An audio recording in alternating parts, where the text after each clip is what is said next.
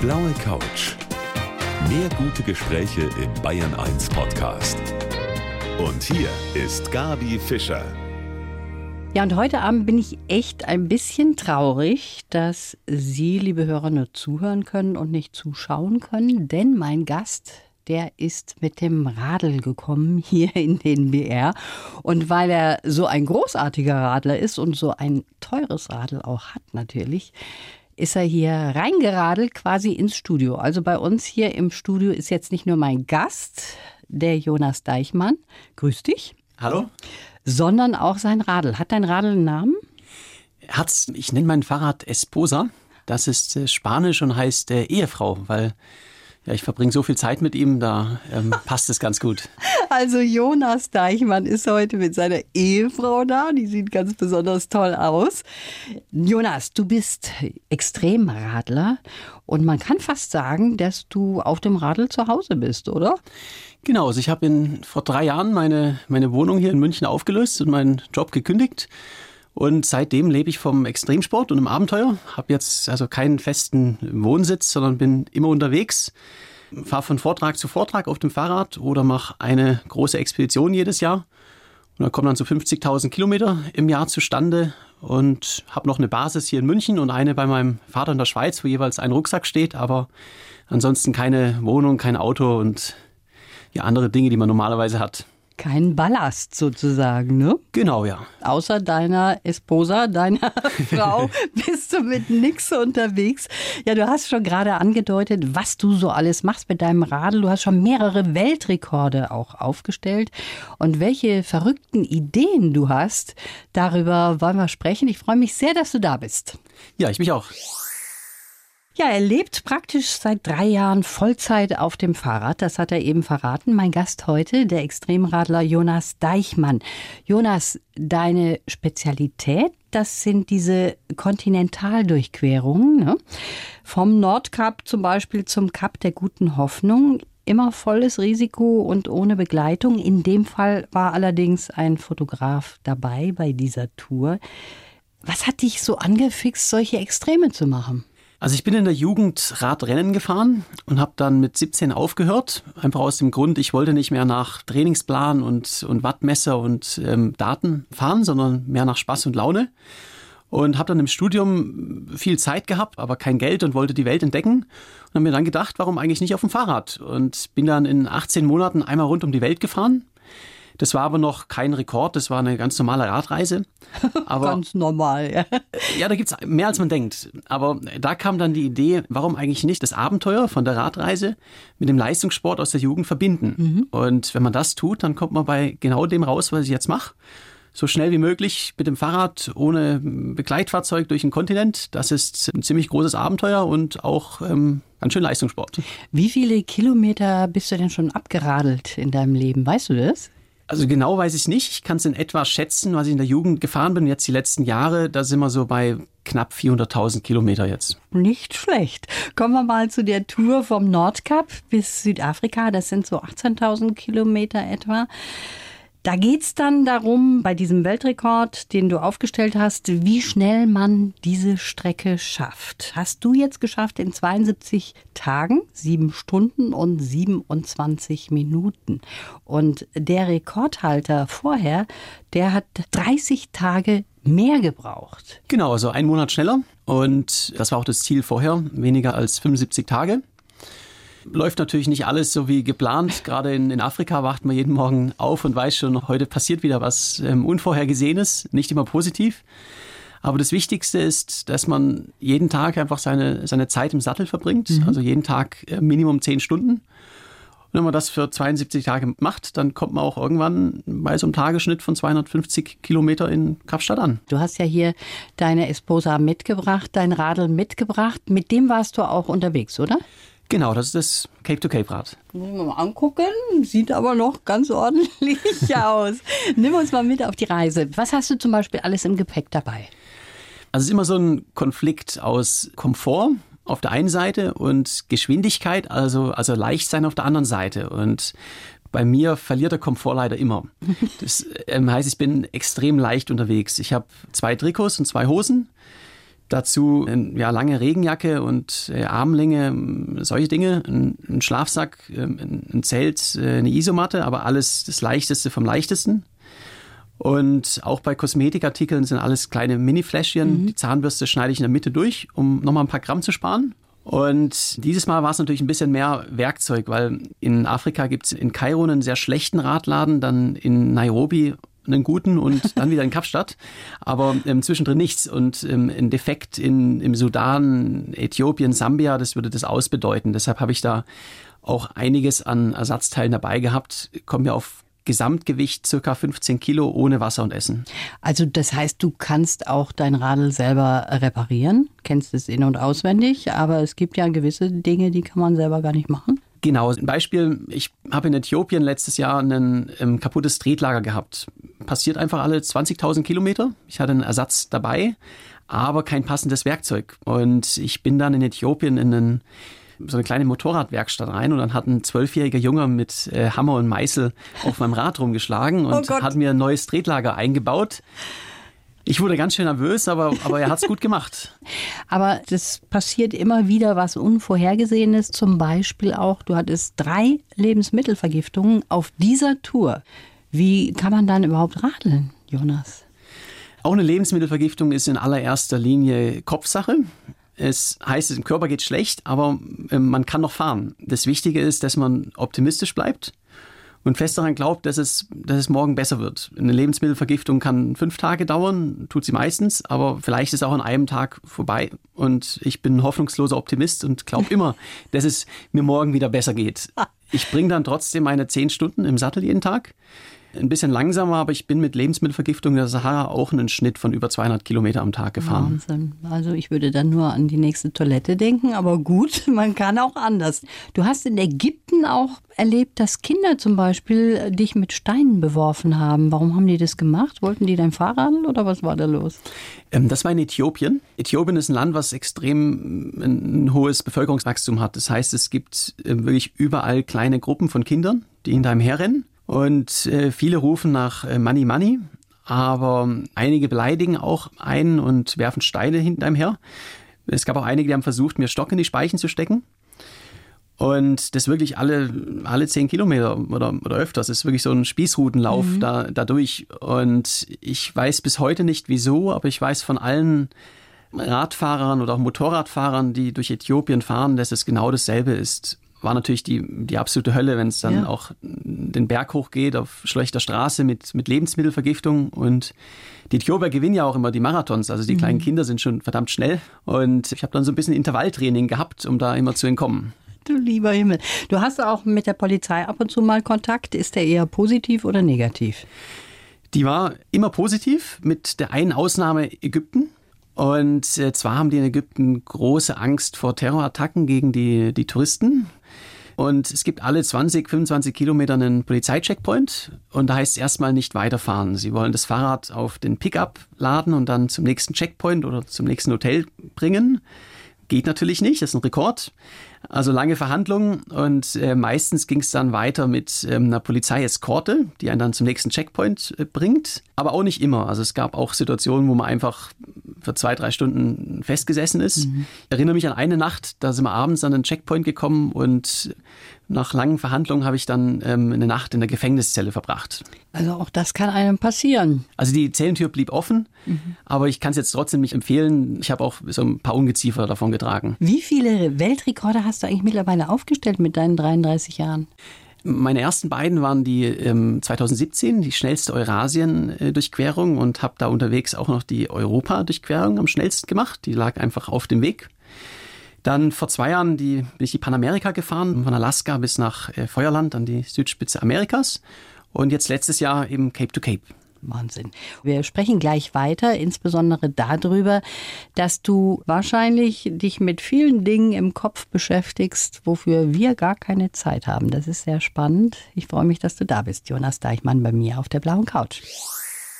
Er hat schon 100 Länder durchradelt, hat mehrere Weltrekorde aufgestellt. Der Jonas Deichmann, der heute mein Gast ist. Cape to Cape heißt sein Buch zur aktuellen Tour. Untertitel in Rekordzeit mit dem Fahrrad vom Nordkap nach Südafrika. Rund 18.000 Kilometer. Wir haben gerade gehört, so etwa im Schnitt 250 Kilometer am Tag.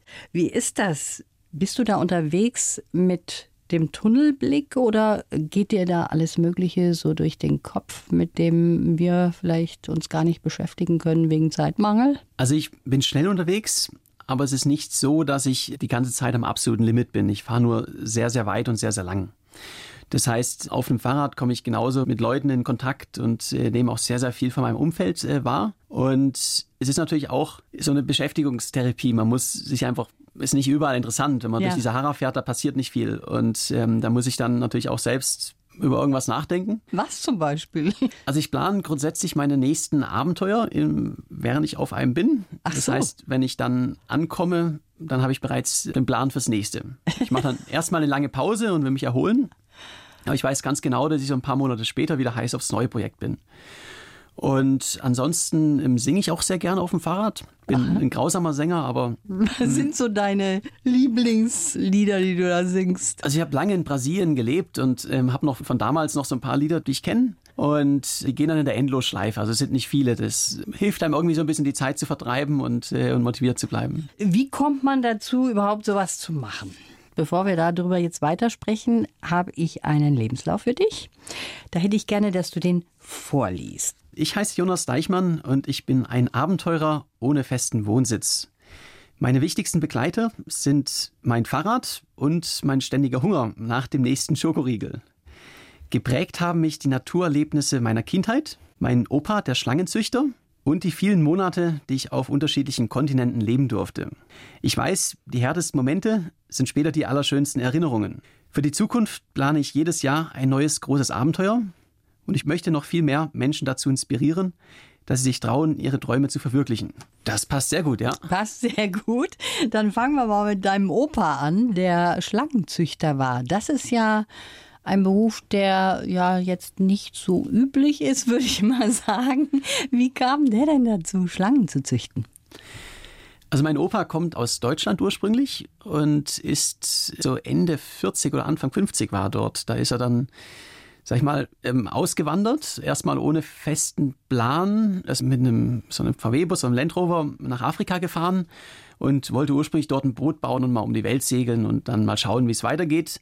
Ist dann aber irgendwann in, in Afrika hängen geblieben und hat dann dort für über 30 Jahre im, im Busch gelebt und hat sich dann angefangen für Schlangen zu begeistern. Und die Afrikaner haben, haben dort zumindest äh, große Angst vor den Schlangen.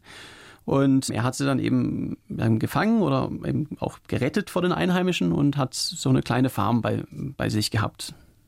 Hattest du immer Kontakt zu ihm? Weil es gab ja mal Zeiten, da gab es kein Handy, kein FaceTime. Das war noch sehr, sehr schwierig. Ich war das erste Mal 1994, da war ich sieben, in Afrika da war das noch mit der Ankündigung wirklich schwierig, weil es ging über einen Brief, den man über so eine Minengesellschaft in Brüssel senden musste. Und der kam dann eventuell zwei, drei Monate später an. Aber ein Telefon hatten sie oder Internet, das gab es dort noch nicht. Das heißt, der Kontakt war wirklich über Briefschreiben klassisch. Und der ist dann aber, die Antwort kommt ein halbes Jahr später.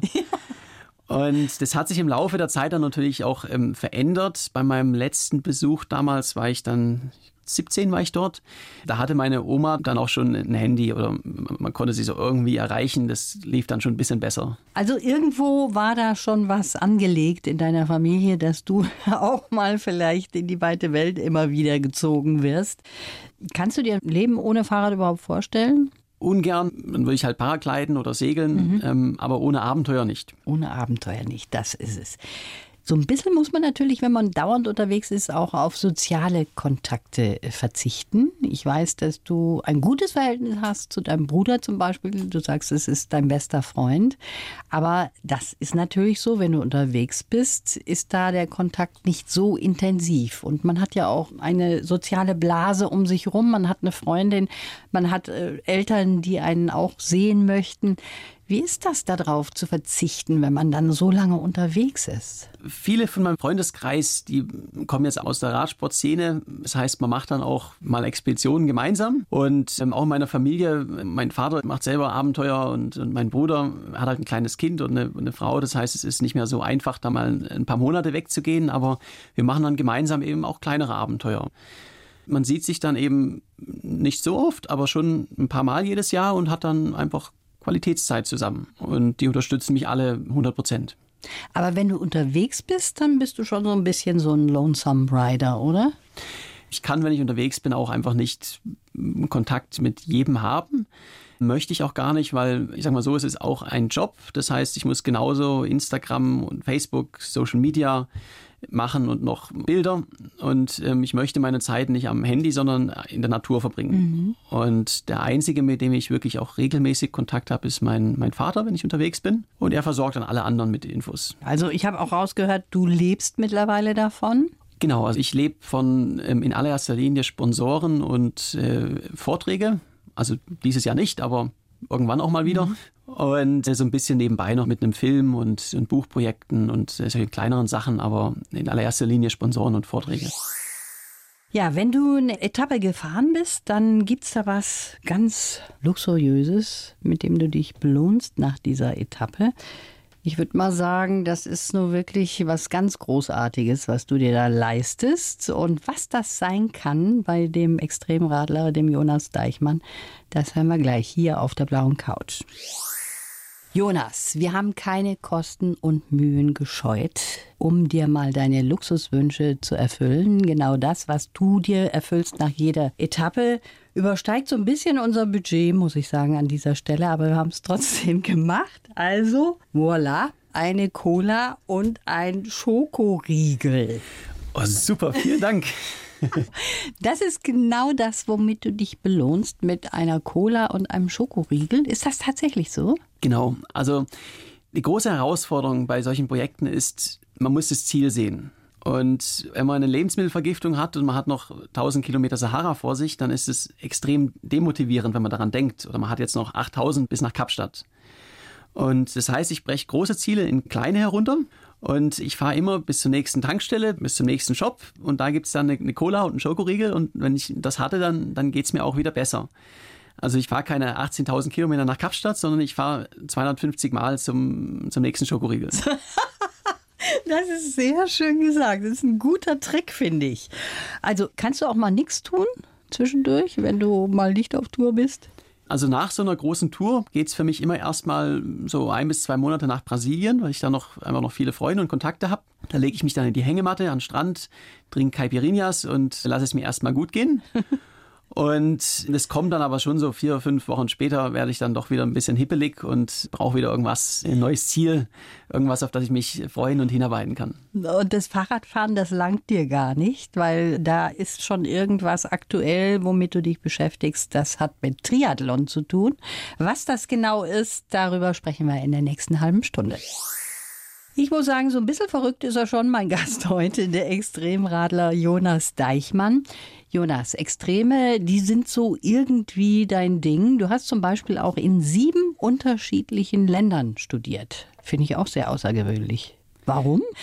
Also ich war immer davon begeistert, auch in, so wo ich schon so Anfang 20 war, ähm, die Welt zu entdecken und ähm, habe mein Abitur hier in, in Deutschland gemacht und habe dann aber im Ausland studieren wollen. Und da hat sich meine eine Uni in Schweden angeboten, konnte ich auf Englisch studieren und nebenbei auch nochmal zwei Auslandssemester vom Auslandsstudio machen. Und so ging es dann für mich nach Brasilien und nach Singapur und im Master genauso weiter. Also ich hatte einfach immer die Möglichkeit, in neuen exotischen Ländern zu studieren und dabei trotzdem ein gutes Studium zu machen. Und habe eine super Zeit gehabt. Ja, jetzt gibt es manche Menschen, Jonas, man sollte es nicht meinen, die haben solche Gedanken, ich gründe eine Familie, ich kaufe mir ein Häuschen, ich werde sesshaft, ich habe einen festen Job an einem Ort. Das wäre gar nichts für dich? Nein, das Komplettpaket kann ich mir aktuell nicht vorstellen. Ich weiß jetzt nicht, ob ich in der Zukunft mal irgendwie eine Basis habe, wo ich mhm. dann auch ein paar Monate jedes Jahr bin und dann wieder auf Reisen gehe. Aber ich finde es spannend, nicht zu wissen, was in zehn Jahren ist. Was würdest du sagen, was ist deine Heimat? Meine Heimat ist, wenn ich irgendwo in meinem Zelt in der Wildnis bin. Und das kann hier in den bayerischen Voralpen auf dem Berg sein, aber es kann auch in, in Südamerika sein. Solange ich draußen in der Natur bin und dabei Sport mache, dann fühle ich mich auch zu Hause. Was war denn so dein Highlight auf deinen Touren, die du so gemacht hast? Ich habe immer gedacht, ich kann mich nicht entscheiden, weil da so viele Sachen dabei waren, aber seit letztem Jahr habe ich tatsächlich einen Moment, der einfach heraussticht. Und das sind die peruanischen Anden. Ich bin da letztes Jahr auf einer, einer kleinen Expedition gewesen mit dem Gravelbike auf Schotterstraßen bis auf 5000 Meter hoch, fünf Wochen dann durch die abgelegensten Teilen ähm, der Anden. Und es ist einfach unbeschreiblich. Die Landschaft mit riesigen Bergen und super Natur und Wildnis. Auch die Leute leben noch wie die Inkas auch vor Jahrhunderten. Wenn man dann morgens bei Sonnenaufgang auf einem 5000er Pass bei minus 15 Grad steht und die Sonne geht auf, das ist ein ganz, ganz tolles Gefühl. Wie ist das? Deine Route, die hast du ja vorher im Kopf. Aber übernachten und so weiter, das ergibt sich ja aus dem Moment, wo du gerade eben auch Pause machen möchtest. Ne? Wo übernachtest du in der Regel? Genau, also es ist, ich weiß nicht, wie weit ich jeden Tag komme. Ja. Hängt auch sehr viel von der Windrichtung ab und im Wetter und ob jetzt die Straßen gut oder nicht sind. Und ich plane es also nicht genau, wo ich am Abend bin. Wenn jetzt ein, in Afrika ein Hotel kommt, das kostet drei, vier Euro, dann, dann nehme ich es auch, aber sehr, sehr oft kommt keins. Mhm. Und dann schlafe ich einfach im Biwaksack neben der Straße. Ich habe ein, ein, Zelt für Notfälle dabei, werde auch oft von Einheimischen eingeladen, habe auch viel an, je nachdem, in manchen Gegenden an Polizeistationen übernachtet. Also es ist wirklich ganz flexibel und ich habe keine Ahnung, wo ich am Abend dann auch stranden werde. Hast du dir schon mal Gedanken gemacht, wenn du so am Straßenrand übernachtest in deinem Zelt, dass da was passieren kann? Oder ist das ganz außerhalb deiner Vorstellungskraft? Also ich meide ja die großen Städte zum Übernachten. Da würde ich dann schon in ein Hotel gehen, klar. Ja. Wenn ich jetzt außerhalb von der Ortschaft bei Dunkelheit mich irgendwo hinter einen Baum lege und bei Sonnenaufgang wieder weg bin, dann weiß gar niemand, dass ich dort bin. Also mhm. da mache ich mir jetzt sehr wenig Gedanken. Also das klingt schon sehr, sehr abenteuerlich. Was ist denn so ein Horrorgedanke für dich, wenn du mit deinem Radl unterwegs bist, wo du sagst, also davor habe ich wirklich Strang, wenn das passieren sollte? Also das Einzige, wo ich auch wirklich, ähm, wir mal, Angst vor habe, ist der Verkehr. Ist der Klassiker auf dem Fahrrad. Und ich bin jetzt auch schon zweimal durch Russland gefahren, beim, bei Eurasien und dann auch bei Cape to Cape. Sibirien ist überhaupt kein Problem, ist wunderschön, da gibt es kaum Verkehr, aber im europäischen Teil von Russland ist es zum Fahrradfahren sehr, sehr gefährlich, weil die großen Straßen sind auch relativ eng und es gibt viele LKWs, die nehmen keinerlei Rücksicht. Mhm. Mir ist da letztes Jahr mit, ein, mit dem Seitenspiegel ein LKW beim Überholen an der Schulter hängen geblieben. Und mir ist nichts passiert, aber da wird einem dann schon anders. Und das ist was, wo ich auch wirklich sehr, sehr großen Respekt vor habe. Hast du dich schon mal verletzt bei irgendeiner Tour? Ich habe mir mal Schlüsselbein gebrochen vor vier, fünf Jahren, aber jetzt nichts, sag ich mal, wirklich Ernstes. Aber wenn man mit dem Radl unterwegs ist, das ist ja so auch eine direkte Verbindung zur Natur. Ne? Da fährst du mit dem Radl zwischen einer Tierherde durch oder sowas. Das sind tolle Begegnungen dann, ne? Also ich habe schon super spannende Begegnungen mit Tieren gehabt. Auf der Panamerika sind wir oben im, im Norden, im Yukon, auch Grizzlybären über den Weg gelaufen. Und in Afrika natürlich auch, da gab es insbesondere einen Teil im Norden von Botswana, ist so ein 300 Kilometer langer Korridor, wo alles wild über die Straße läuft. Mhm. Elefanten, Giraffen, Zebras. Und ich habe auch abends dort einmal in einer Polizeistation übernachtet, bin dann morgens um drei aufgewacht, weil es gab so ein bisschen Krawall im Camp. Es ist ein Löwe gekommen und der hat den Wachhund aufgefressen. Und das hast du alles miterlebt. Ja, genau. Also für die Polizisten an dem Checkpoint, wo ich war, für die war das überhaupt nichts Besonderes. Die haben dann am Morgen so ein bisschen darüber gelacht. Jetzt ist schade, der Wachhund ist nicht mehr da. Aber irgendwie ein paar Tage davor ist ein Elefant gekommen und hat dort ein bisschen randaliert. Das heißt, es ist halt der Alltag dort in Botswana. Aber damit kommt man dann hautnah in Kontakt. Das ist natürlich was anderes, wenn man so eine Radeltour macht. Ne? Ich sage Radeltour, es ist natürlich ein Weltrekord gewesen. Das wollen wir mal nicht runterspielen an dieser Stelle. Du hast natürlich auch dein nächstes Projekt schon im Kopf. Der erste Triathlon um die Welt. Also mal ganz bescheiden, Jonas. Und darüber wollen wir gleich noch sprechen hier auf der blauen Couch. Einmal rund um die Welt, von München nach München, radeln, schwimmeln, laufen, segeln, alles dabei. Das hat sich der Jonas Deichmann vorgenommen. Und ich nehme es ihm auch ab, dass das wunderbar klappt, nach dem, was er so alles erzählt hat. Wie lange soll es dauern? Weiß man das schon so Pi mal Daumen im Vorfeld? Also ich habe, wo ich das Ganze geplant habe, vor Corona, gesagt, ich mache es in maximal einem Jahr. Jetzt muss ich sagen, ganz ehrlich, ich habe so ein oder zweimal Quarantäne schon fest eingeplant und vielleicht stehe ich auch mal vor einer geschlossenen Grenze. So zwölf bis 14 Monate wären schön. Wenn es länger dauert, dann ist es auch okay. Es ist dieses Mal kein Geschwindigkeitsrekord, sondern einfach der erste Triathlon um die Welt und der längste. Ich möchte es schnell machen, aber. Kommt jetzt nicht darauf an, auf jetzt, den einen oder anderen Tag. Genau.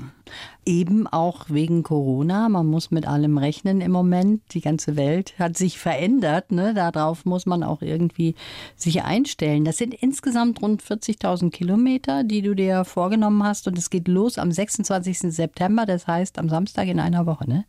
Genau, hier in München am Odeonsplatz. Wie ist das so im Vorfeld? Sagt man dann, ich bin froh, wenn es losgeht? Oder sagt man, oh, irgendwie habe ich Respekt davor? Es ist eine ganz, ganz große Vorfreude.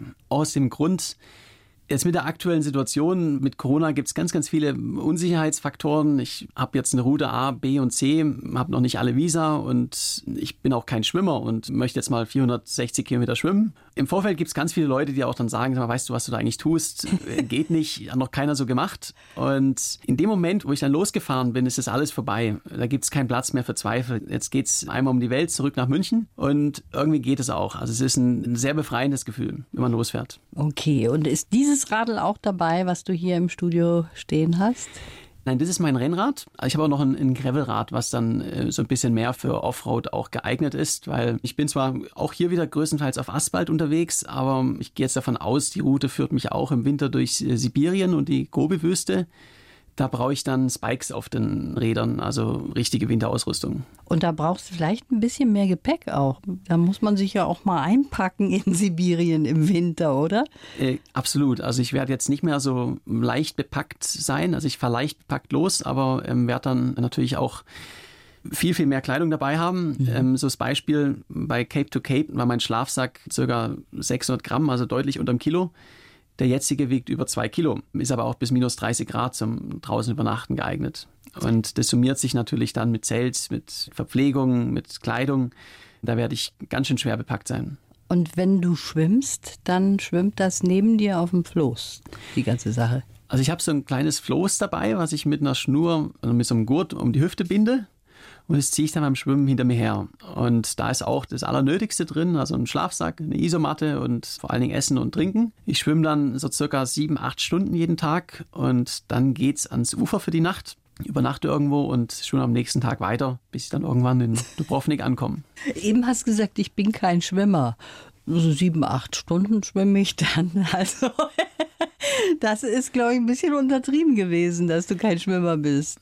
Also ich bin absolut kein Schwimmer. Ich bin ein sehr, sehr guter Radfahrer und auch ein anständiger Läufer. Aber ich bin meinem ganzen Leben, in der Schule habe ich mal ein bisschen Schwimmunterricht gehabt und habe jetzt vor einem halben Jahr mit dem Schwimmtraining mhm. angefangen. Aber meine Technik ist grausam und ich bin auch nicht schnell.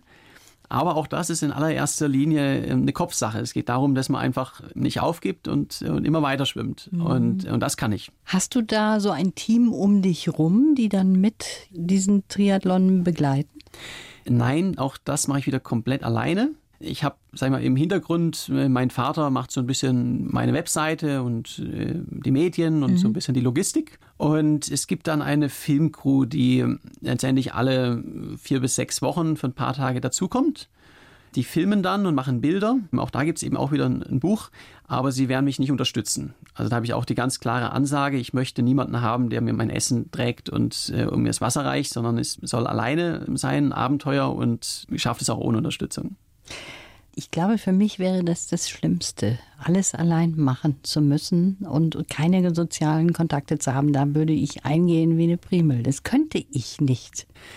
Also ich habe ja auch soziale Kontakte vor Ort dann. Es ist, wenn man auf dem Fahrrad als Europäer in ein exotisches Land kommt, dann wird man sofort wo eingeladen und es wird beim Schwimmen und beim Laufen auch nicht anders sein. Mhm. Man ist einfach gewissermaßen auch so eine Attraktion. Und ich habe fast überall auf der Welt einfach nur nette Leute getroffen, sehr viel Gastfreundschaft. Das heißt, ich werde dann mit mit einheimischen Menschen auch in mhm. vielen Kontakt kommen. Was natürlich schön ist, aber das sind ja so eher flüchtige Kontakte, muss man ja sagen. Ne? Das ist ja nichts, was tiefer geht, sondern es ist Smalltalk, ein bisschen sich austauschen. Aber so richtig ein Herzensmensch ist da nicht dabei, dem man sich dann auch mal öffnen kann und sagen kann, Mensch, heute geht's mir dreckig, weil das war eine scheiß Route. Ich bin am Ende meiner Kräfte. Ich habe eigentlich keinen Bock mehr. Das ist richtig. Das gibt es auch, aber sehr, sehr selten, die Begegnungen. Bei den meisten ist es natürlich schon, ähm, sind es dieselben Fragen und eine relativ oberflächliche mhm. Konversation, die aber trotzdem interessant ist, weil es in einem ganz anderen Kontext ist. Also letztes Jahr bin ich von ägyptischen, von sudanesischen Goldsuchern eine Nacht eingeladen worden und bei Einheimischen in zehn verschiedenen Ländern übernachtet oder in einer Moschee in, im Iran. Natürlich ist es aufregend, aber es ist jetzt nicht eine tiefe Konversation wie mit, mit dem besten Freund natürlich. Klar, aber die brauchst du nicht. Am Samstag in einer Woche geht's los. Circa ein Jahr wird es dauern, vielleicht ein bisschen länger durch Corona und dann bist du ja in anderthalb Jahren wieder hier auf der blauen Couch, oder? Aber klar, darauf freue ich mich schon. Ich wünsche dir alles Gute. Danke. Die blaue Couch, der Bayern 1 Talk als Podcast, natürlich auch im Radio. Montag bis Donnerstag ab 19 Uhr.